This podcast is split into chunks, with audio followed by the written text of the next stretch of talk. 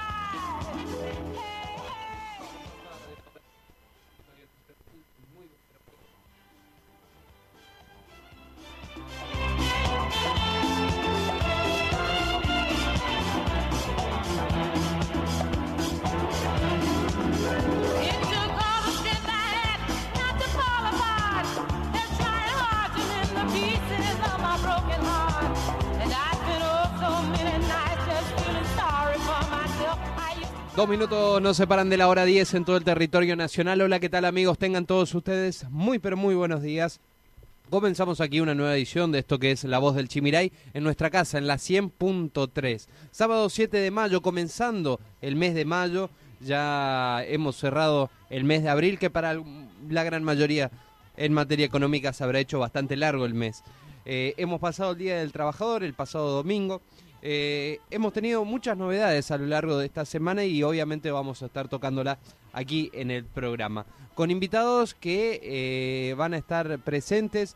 En el caso mm, de la primera entrevista por ahí vamos a tener una comunicación telefónica para abordar un tema más que nada que pasa por la discusión del Congreso Nacional. Se trata de la boleta única a papel, un sistema que se quiere implementar nada fuera de lo común, sistema que ya está implementado, por ejemplo, en provincias como Córdoba, Santa Fe, eh, y que aquí en, en la provincia de Misiones se intentó implementar en algunas ocasiones en algunos municipios en particular, como ha sido el caso de Candelaria, o algunas mesas en particular que tenían el voto electrónico. Bueno, esto ha pasado eh, esta semana en discusión por el Congreso de la Nación y vamos a estar hablando específicamente con el doctor Eduardo Boneto. Él es secretario electoral eh, nacional con distrito en Misiones y nos va a estar comentando un poquito de qué se trata este sistema que aparentemente en principio sería algo que nos ahorraría bastante a los argentinos en materia de impresión. Saben ustedes que todos los partidos que compiten en las elecciones deben ser beneficiados con cierta cantidad de boletas que le otorga la Secretaría Electoral Nacional tras cada elección. Bueno, esos, eh, esas boletas, esas impresiones masivas e impresiones tienen un costo que lo pagamos obviamente entre todos, ¿no? Bueno, por ese lado se podría llegar a, a reducir un poco algunos gastos eh, que tienen los actos electorales. Otro de los temas también tiene que ver con eh, terminar un poco con las listas sábanas, ¿no? Siempre nos pasa de que llegan las elecciones o empezamos a ver a funcionarios que asumieron en el Congreso de la Nación eh, como diputados provinciales, todo, y que quizás uno no los votó y dice, ¿cómo llegaron ahí? Bueno, de eso se trata también las listas sábanas, ¿no? Encabeza a fulanito, que lo conozco y a él sí lo voto, pero acompañado de fulanito venía Menganito, que la verdad que yo no quería que llegue. O no me parecía eh, alguien acorde para ocupar el cargo. Pero bueno, como lo voté a fulanito que me gustó, Menganito entró también. Bueno, esto podría po- también un poco cambiar ese mecanismo de listas sábanas y generaría un poquito más de transparencia a la hora de elegir los, los candidatos. Y entre se hablaba también de que se puede llegar a, a mm, evitar el fraude. El fraude electoral lamentablemente no se puede evitar eh, en esta en la boleta en el sistema boleta única papel porque son sistemas que también se pueden adulterar. Por ejemplo, un voto en cadena es algo que lo más bien se podría hacer con el sistema electoral la, la boleta única. Así que por ahí no, no hay que comernos todo el cuento de todos los beneficios que pueda llegar a traer. Pero sí en materia ecológica, sí en materia de gasto se puede llegar a reducir mucho eh, el presupuesto que se destina, digamos, a la impresión de boletas, a esas boletas que después terminan tiradas. Así que vamos a estar hablando con el secretario electoral, Eduardo Boneto, cerca de las 10 y 30.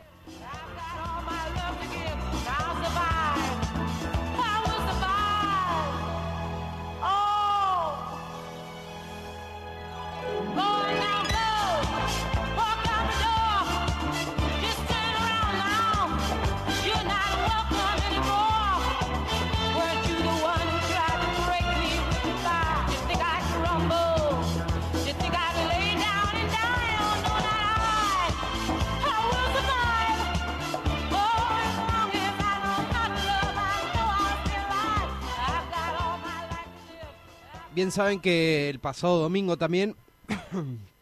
Estoy un poquito atacado de la garganta, disculpen. El pasado domingo, primero de mayo, Día del Trabajador, se dio la apertura de sesiones en la Cámara de Diputados de la provincia de Misiones, ¿no? Allí el gobernador estuvo dando distintos anuncios.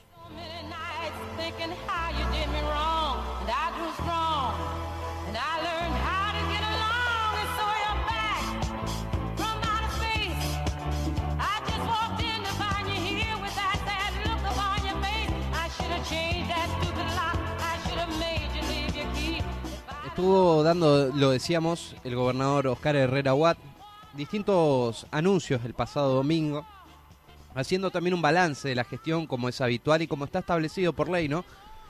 Cada primero de mayo dar inicio a las sesiones legislativas en la provincia. Eh, a quienes nos tocó cubrir, quizás eh, cada uno tendrá su lectura, ¿no? Yo la verdad que escuchaba al gobernador y, y sentía que describía una realidad que, que yo no la conocía o que yo no la vivía como misionero. Eso sentí sinceramente, ¿no? Cuando escuchaba algunos algunos convenios, cuando escuchaba hablar de la educación disruptiva, cuando escuchaba hablar de, de las inversiones, eh, er- era algo que yo la verdad no sentía que lo estuviese viviendo como misionero. Pero bueno, vamos a hacer un repaso en cuestión de minutos de lo que ha dicho el gobernador de la provincia y también lo vamos a analizar justamente con el diputado provincial Germán Quisca que nos va a visitar cerca de las 11 de la mañana para que también nos dé su mirada sobre lo que lo que le pareció el discurso del mandatario a nivel provincial, ¿no? Hubieron anuncios importantes que enseguida los vamos a repasar sin duda en el resumen de noticias.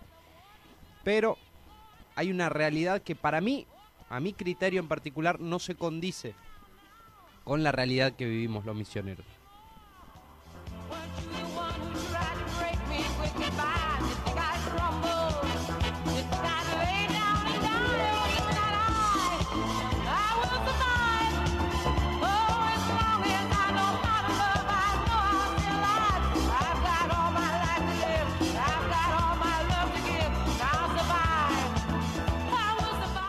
Y ya para finalizar también nos va a estar visitando aquí en los estudios de FM Chimiray el secretario de Hacienda Municipal Javier Zafrán, con quien vamos a hablar un poquito sobre los números del municipio, los números actuales y sobre también los números que hay proyectados para lo largo de este año.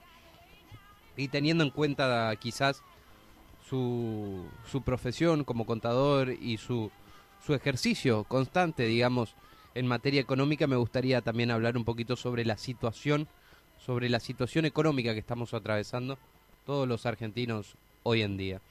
Así que amigos, a quedarse prendidos aquí en el programa eh, La Voz del Chimiray hasta la hora 12 Vamos a estar haciéndole compañía en nuestra casa en la 100.3. Recuerden ustedes, pueden mandar su mensaje, pueden estar en contacto directo con nosotros. 3758 52 69 25.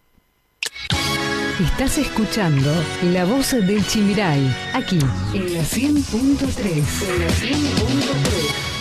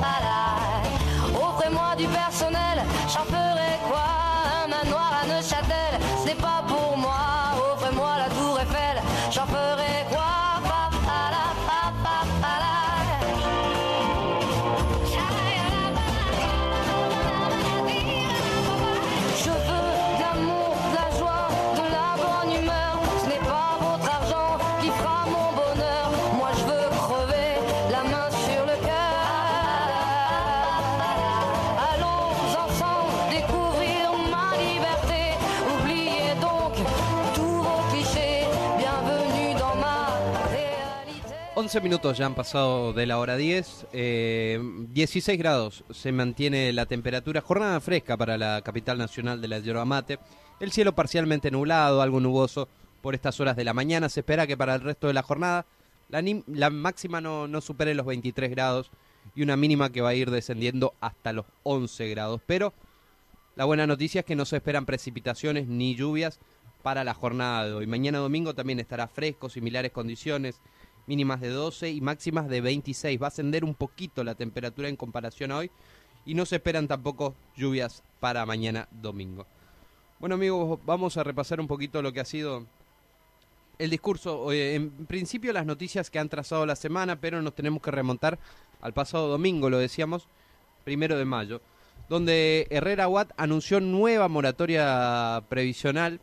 Otro de los anuncios importantes a mi criterio ha sido Fracran como un nuevo municipio, el municipio número 78 de la provincia de Misiones. El desembarco de nuevas industrias de base tecnológicas y más obras. Por lo menos esto es lo que anunciaba el mandatario, el primer mandatario que anunció en los próximos meses que estarán radicadas nuevas industrias con bases tecnológicas como la firma norteamericana Macoma, empresa que comprometida en frenar el calentamiento global mediante la reducción de gases de efecto invernadero y también la protección de la salud humana. Y, así entre varias empresas que se ha anunciado una firma de convenio. También el primer mandatario provincial anunció que en los últimos meses estarán radicadas nuevas industrias eh, de base tecnológica aquí en la provincia de Misiones y esperemos que esto se concrete, pero más que nada para beneficiar la mano de obra de los misioneros, ¿no? Que, que esas empresas puedan beneficiar con trabajo a los misioneros que hoy en día no lo tienen. Por otra parte, Herrera Aguad anunció que envió el proyecto para declarar a Fracrán como un nuevo municipio, un anhelo y necesidad histórica de sus pobladores. Anunció también eh, otro tema muy importante que es la puesta en vigencia de, el régimen de la ventana jubilatoria y moratoria previsional a través del Instituto de Prevención Social de la provincia para los trabajadores públicos provinciales y municipales, dijo Herrera. Aguad también en su discurso del domingo pasado, sin dar muchas precisiones, se estima, digamos, que a través del IPS se abrirá un periodo de eh, se abrirá un periodo eh, establecido en cuanto a tiempo para presentar los requisitos que pedirán a los trabajadores que quieran jubilarse antes de tiempo. Eh, alguna de las cosas más importantes que ha dejado el discurso de apertura de, del gobernador el primero de mayo y hubo muchas cosas también que se obviaron. Quizás los misioneros también esperamos muchas veces respuestas de nuestros gobernantes, respuestas sobre los fondos en que se utilizan, sobre los escándalos desatados, ¿por qué no? ¿Por qué no, no se mencionó si ya se inició o no, o si van a iniciar o no una investigación interna respecto a lo que ocurrió en el IFAI? Que, fue un escándalo que trascendió a nivel nacional. Y en, en el discurso del gobernador pareciera que nada hubiese pasado en la provincia respecto a esto. Al referirse de la educación, la educación disruptiva, la robótica, yo no escuché mencionar la lucha que han tenido los docentes de más de un mes de clases, de más de un mes de paro, perdón, sin asistencia a, a las aulas. Y la verdad que de eso también se trata la educación. Un inicio que no fue normal, por lo menos, como no viene siendo normal en los últimos años en la provincia de Misiones, pero esas cosas se evita hablar, como si no existieran, ¿no? Como si no pasaran en la provincia de Misiones. Es lamentable. Es lamentable porque quizás los misioneros también necesitamos escuchar respuestas ref- referidas a las problemáticas que se desatan en nuestra provincia. Vamos a hablar también de un campeonato infantil de ciclismo que se ha presentado el pasado martes, pero arranca hoy, sábado 7, en la Plaza Belgrano. Atención, este martes se lanzó en la Casa del Mate un campeonato infantil de ciclismo que comenzará este sábado 7 de mayo a partir de las 14 horas y el lugar será en la Plaza Belgrano. Estará dirigido a niños y adolescentes de 5 a 12 años. El evento es organizado por el Club de Ciclistas de Apóstoles y cuenta con el apoyo de la Dirección de Deportes de la municipalidad local. Así que dicho evento se va a estar realizando hoy en la Plaza Belgrano a partir de las 14 horas.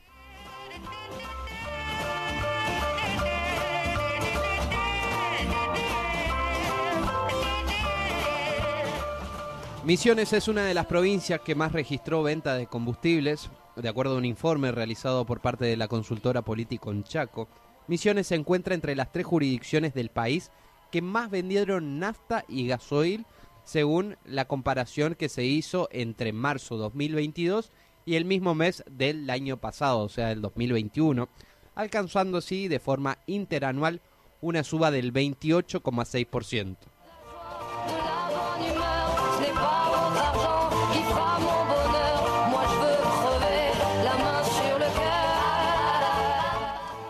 Piden también la revisión de leyes para la protección de los montes nativos. Se trata de movimientos ecologistas misioneros que solicitaron la revisión de leyes ambientalistas para la protección de montes nativos en la provincia, a través de una carta en la que firmó, por ejemplo, el movimiento ecologista Tamanduá del Dorado, o el grupo ecologista también Cuñapirú de Aristóbulo del Valle, plantearon que cabe una revisión de varias leyes del digesto ambiental provincial. Es tiempo de actualizar y ser más proteccionistas para la sociedad, no solo desarrollista, para un pequeño sector, manifestaron por lo menos estas organizaciones ecologistas, eh, justamente pidiendo que se revisen estas leyes ambientales y que se modifiquen para reforzar lo que es el cuidado de, de nuestra naturaleza y de nuestra biodiversidad en la provincia de Misiones. En abril, la suba de precios de los alimentos se ubicó en torno al 6%. El dato del índice de precios al consumidor, del INDEC, de marzo, encendió una señal de alerta y según los estudios privados, la tendencia inflacionaria se sostuvo también en abril. El 6,7% mensual de la inflación de la cifra más alta en 20 años, no nos olvidemos, de, del mes de abril del 2002 fue la cifra que ha superado ese 6,7% cuando la economía argentina, recordemos, en el 2002 atravesaba una de sus crisis económicas más profundas de la historia. Y eh, el 16,1% acumulado en el primer trimestre fue un guarismo muy elevado que no se comparaba con la década del 90, en el 91 para ser más específico, tres décadas atrás. Entonces, en torno a esto, ya las consultoras privadas están estimando que para el mes de abril la suba de precios en alimentos se va a ubicar cerca o por encima del 6%. Alimentos. Alimentos. Increíble. Seguimos con más noticias y hablamos del COVID. Misiones habilitó un nuevo refuerzo para algunos que esto implicaría quizás en algunos casos la quinta dosis. Los misioneros que se pusieron, por ejemplo, hace cuatro meses o más tiempo la última dosis de refuerzo, podrán acudir, acudir a los vacunatorios por el nuevo refuerzo, según anticiparon el pasado miércoles desde el Ministerio de Salud Pública. Para algunos esto significaría la quinta vacuna contra el COVID-19 que percibirían y para otros la cuarta, dependiendo si recibieron o no la dosis adicional.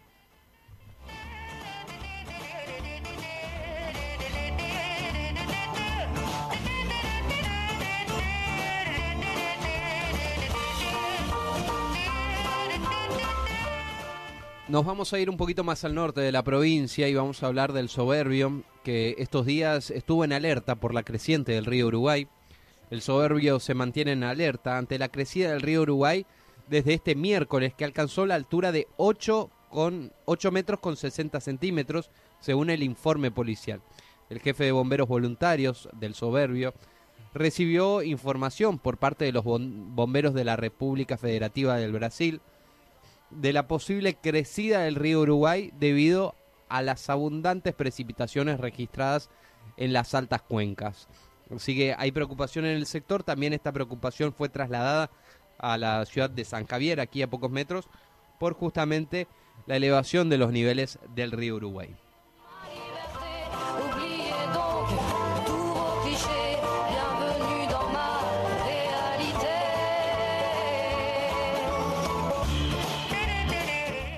Entre tantas pálidas, quizás también hay buenas noticias. Lamentablemente eh, son buenas noticias para un solo sector. Tenemos que hablar del salario inicial, de este caso, de un trabajador bancario, que será de 195 mil pesos en el mes de octubre.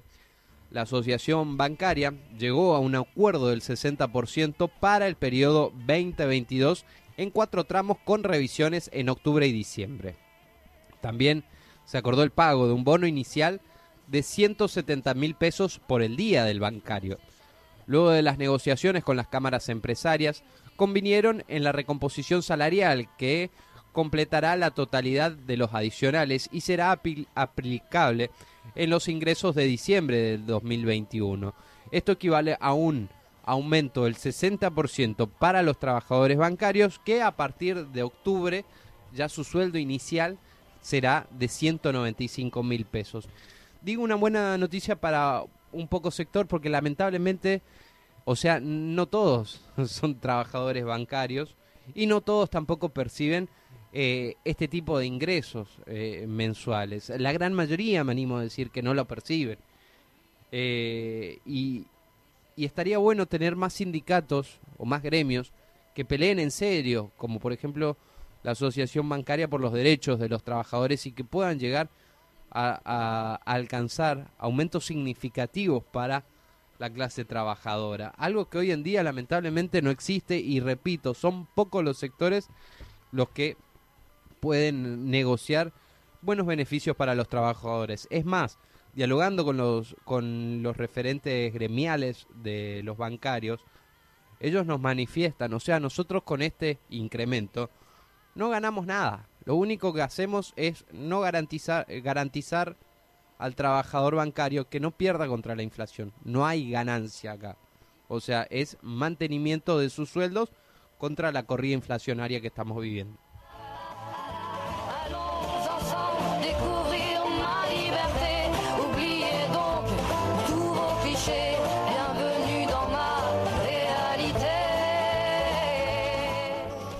Pasamos a noticias del día jueves y te cuento que aumentó un 9% la matrícula de escuelas secundarias técnicas en la provincia de Misiones.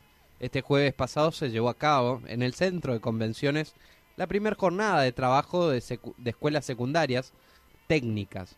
Es la primera jornada del año, fue un encuentro donde estuvieron autoridades educativas como por ejemplo el ministro de Educación Miguel Sedov, el presidente del Consejo Colita Galarza, también estuvo la subsecretaria de Educación Técnica Provincial, Gilson Berger, quienes hicieron también un balance eh, sobre la educación técnica a nivel provincial y pudieron confirmar también estos números, que aumentó un 9% comparándolo con el año pasado la matrícula de las escuelas técnicas. Esto quiere decir que en 2021 hubo algo así de 20.105 alumnos en el ciclo electivo 2021.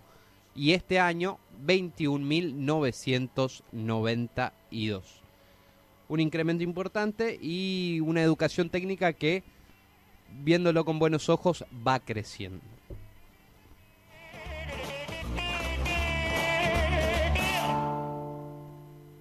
También teníamos eh, previsto, y te lo contaba en el inicio del programa, vamos a hablar sobre el tema boleta única. El oficialismo aplazó el tratamiento, pero se podrá debatir en comisiones. Esto ocurrió el pasado jueves, cuando la oposición logró la aprobación de una moción para tratarlo en comisiones, y de esta manera el proyecto de ley se trataría en el recinto a principios de junio. Pero vamos a entrar un poquito más en detalle en la votación.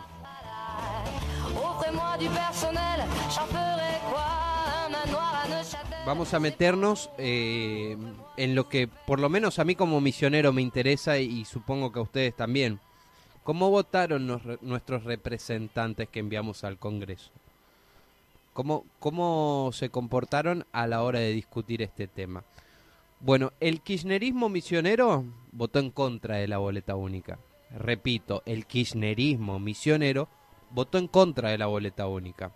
Como se anticipaba en la previa del debate de la boleta única en papel para este jueves pasado en la Cámara de Diputados, el oficialismo, por ejemplo, del Frente de Todos y sus aliados se opuso a la moción que ordena que los proyectos pasen a comisiones respectivas para obtener dictamen y luego poder votarse en el recinto. Por ejemplo, los diputados kirchneristas Cacho Bárbaro y la camporista Cristina Britis, Brites, junto al otro renovador K, Carlos Fernández, votaron negativamente la moción. Carlito Fernández, el intendente de Oberá, que ni siquiera renunció al cargo, valga, la, valga el recuerdo, ¿no? También. Eh, votaron en contra, negativamente a la moción, para enviar a la Comisión de Diputados este proyecto. Y, por ejemplo, el renovador K también, Diego Sartori, o el otro intendente, ex intendente de Alem, ni siquiera fue en el recinto, no estuvo. Y así evitó votar también, pero o sea, no, no estuvo presente. Estos son los diputados que nosotros mandamos al Congreso de la Nación. Diputados que, por ejemplo, votan en contra de algo que puede ser un beneficio, o sea, le ahorra plata a, a- todos nosotros, nos ahorra plata. De por sí, ya es un sistema que va a ayudar un poco a la economía y más en tiempos electorales, que es mucha, mucha la plata que se gasta por partido en la impresión de boletas, así de entrada nomás. ¿Cuál será la justificación? Por ahí yo escuché ayer a Cristina Kirchner decir que la situación económica y los problemas actuales de la ciudadanía son otros, que coincido totalmente. Las familias no están pensando en boleta única, boleta papel en este momento, sin duda, pero esto es algo que ya se tendría que haber legislado hace tiempo. Lamentablemente es algo que ya debería estar implementado porque es un sistema electoral un poco más transparente del que tenemos. Ahora me gustaría escuchar después la opinión, bueno, de los kirchneristas que, que votaron en contra, repito, los kirchneristas que votaron en contra, Cacho Bárbaro, del Frente de Todos, la referente de la Cámpora, Cristina Brites, el renovador K, porque viste que acá te la venden que son opositores ellos, pero allá votan todos con la, con la, allá como no los ve nadie, votan todos con el oficialismo. Entonces el oficialismo le dice, acompáñame en esta, la acompañan. Vamos a votar en contra de la oposición, le votan en contra de la oposición. Vuelven a la tierra colorada y cacarean como que son opositores, pero es mentira. Hay que tener en cuenta también esto. Entonces el renovador K, Carlito Fernández, también votó negativamente. Y bueno, y el ex intendente de Alem, Diego Sartori, también renovador K, ni siquiera estuvo presente en el recinto. Seguro habrá tenido compromisos personales más importantes que para los que fue elegido.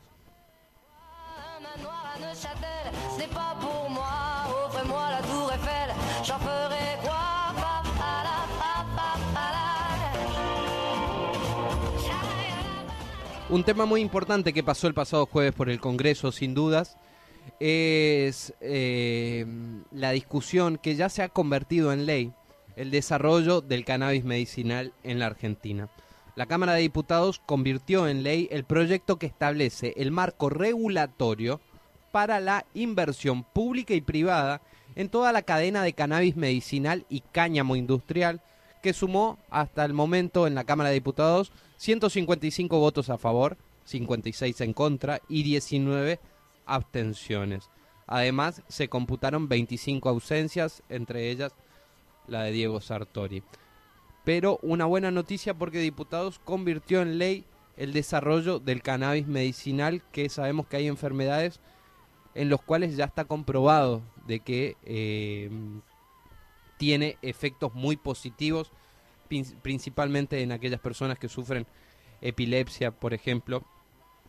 Eh, eh, ya se hay muchos estudios avanzados en este sentido y está muy bueno que el país pueda aprobar una ley de desarrollo para el cannabis medicinal que no tiene nada que ver, aclaro por las dudas, con el consumo de cannabis de forma recreativa. Nada que ver, esto no pasó por el Congreso, no se discutió, no se aprobó ni, ni se legisló nada en este sentido. Cannabis con fines medicinales.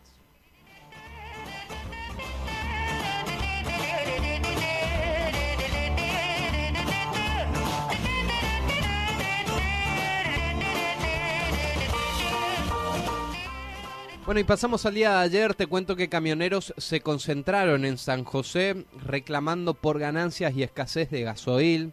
El sindicato de camioneros de Misiones convocó a un paro de actividades con una concentración en la ruta 14, que fue desde Colonia, Lieve y Corrientes hasta la ruta provincial número 1, o sea, hasta el cruce de San José, para que se entienda mejor. Durante eh, fue durante prácticamente todo el viernes. Ayer, viernes 6 de, mayo, de mayo, no hubo corte de ruta, cabe aclarar. Fueron una manifestación a los costados, digamos, de la ruta por parte de camioneros parados y estaba previsto también para este sábado 7. La finalidad de la medida es reclamar por más cupos de gasoil, disminución también en el precio del combustible, y también por el impacto del impuesto a las ganancias en los salarios de los trabajadores y por la precarización laboral de los choferes no registrados en las empresas transportistas que afectan a la actividad en general.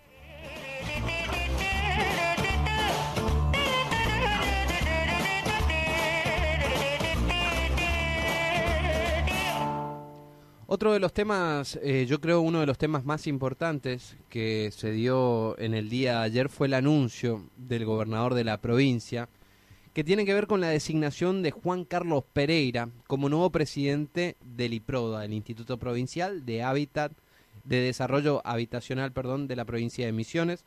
Ayer el gobernador de la provincia, Oscar Herrera Watt, anunció a través de su cuenta de Twitter que designó al ingeniero Juan Carlos Pereira como nuevo presidente del IPRODA en reemplazo de Santiago Ross. Santiago Ross, que viene de una gestión, escuchen, de 19 años al frente del IPRODA.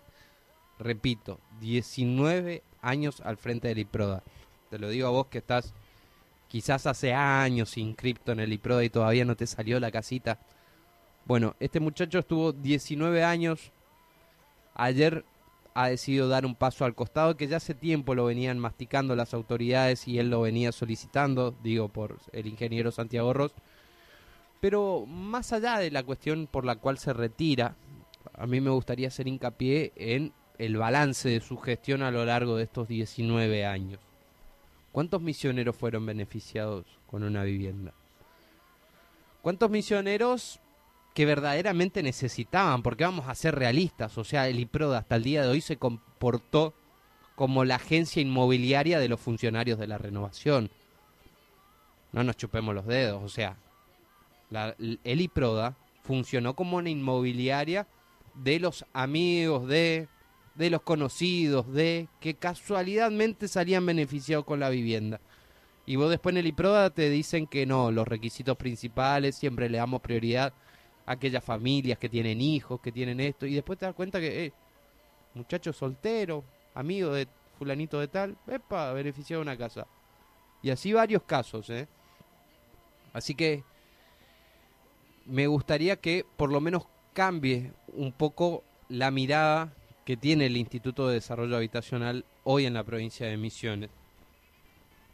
Yo no lo conozco al ingeniero Juan Carlos Pereira, que es quien asumió. Aseguran que ya en- está en el instituto hace 18 años, es alguien que conoce el manejo del instituto. Pero esperemos que cambie y eh, revierta esta situación, porque lamentablemente hay muchas familias que verdaderamente lo necesitan y hace años a la casa del IPRODA. Y están inscriptos no para que se lo regalen, porque el IPRODA tampoco regala nada. Vos lo pagás a eso mensualmente. Así que esperemos que de una vez por todas se dé esa oportunidad a familias que verdaderamente lo necesitan. Obvio que todos tenemos necesidades y a todos nos gustaría tener nuestra casita propia. Pero hay familias que lo necesitan o tienen una mayor necesidad que otras y esperemos que esto se pueda concretar con la designación de Juan Carlos Pereira. Quizás estoy siendo un poco ingenuo y pidiendo mucho, pero bueno, por lo menos el paso de Santiago Ross en estos 19 años al frente del IPRODA nos ha dejado eso, esa imagen del IPRODA, una inmobiliaria de los amigos y conocidos del Frente Renovador. Bueno, también vamos a hablar un poquito sobre las localidades en las que se está sintiendo la falta de combustible. Santa Ana, San Ignacio son una de las más perjudicadas, ¿no? Son algunos de los municipios donde está escaseando, escaseando principalmente el gasoil, no tanto la nafta, sino principalmente el gasoil, y esto es lo que está generando mayores problemas al sector de, por ejemplo, los camioneros que estaban realizando un paro en el día de ayer y de hoy también. Bueno amigos, nos quedó pendiente el COVID en esta semana y a ver cómo se ha comportado. Recuerden, el parte epidemiológico nos da el número desde el sábado pasado hasta el día de hoy, en el cual se han confirmado seis casos. Casos activos actualmente en la provincia, según el Ministerio de Salud Pública, son 63. Los internados hasta el momento son tres, los más complicados. Recuperados en lo que va de la pandemia son 82.986. Acumulados en lo que va de la pandemia son 83.979. Y fallecidos, lamentablemente, fueron 930. Estas fueron las noticias más relevantes de la semana. Estas fueron las noticias más relevantes de la semana. Todo lo que pasará y tenés que saber pasa por aquí, la voz del Chimiray. La voz del Chimiray.